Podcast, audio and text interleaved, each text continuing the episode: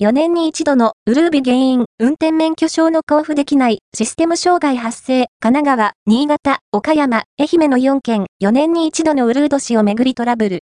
新潟など4県で、運転免許証の交付ができないシステム障害が起きた。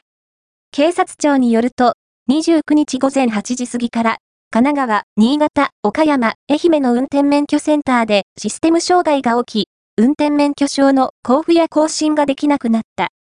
4件では、同じメーカーの機械が使用されていて、免許作成の日時を管理するシステムが、4年に一度のウルービに対応していなかったことが原因だという。新潟の一部以外はすでに復旧したが、各地の警察では、今回のトラブルにより発行できなかった人に対し、有効期限の延長や後日郵送などの対応をとっている。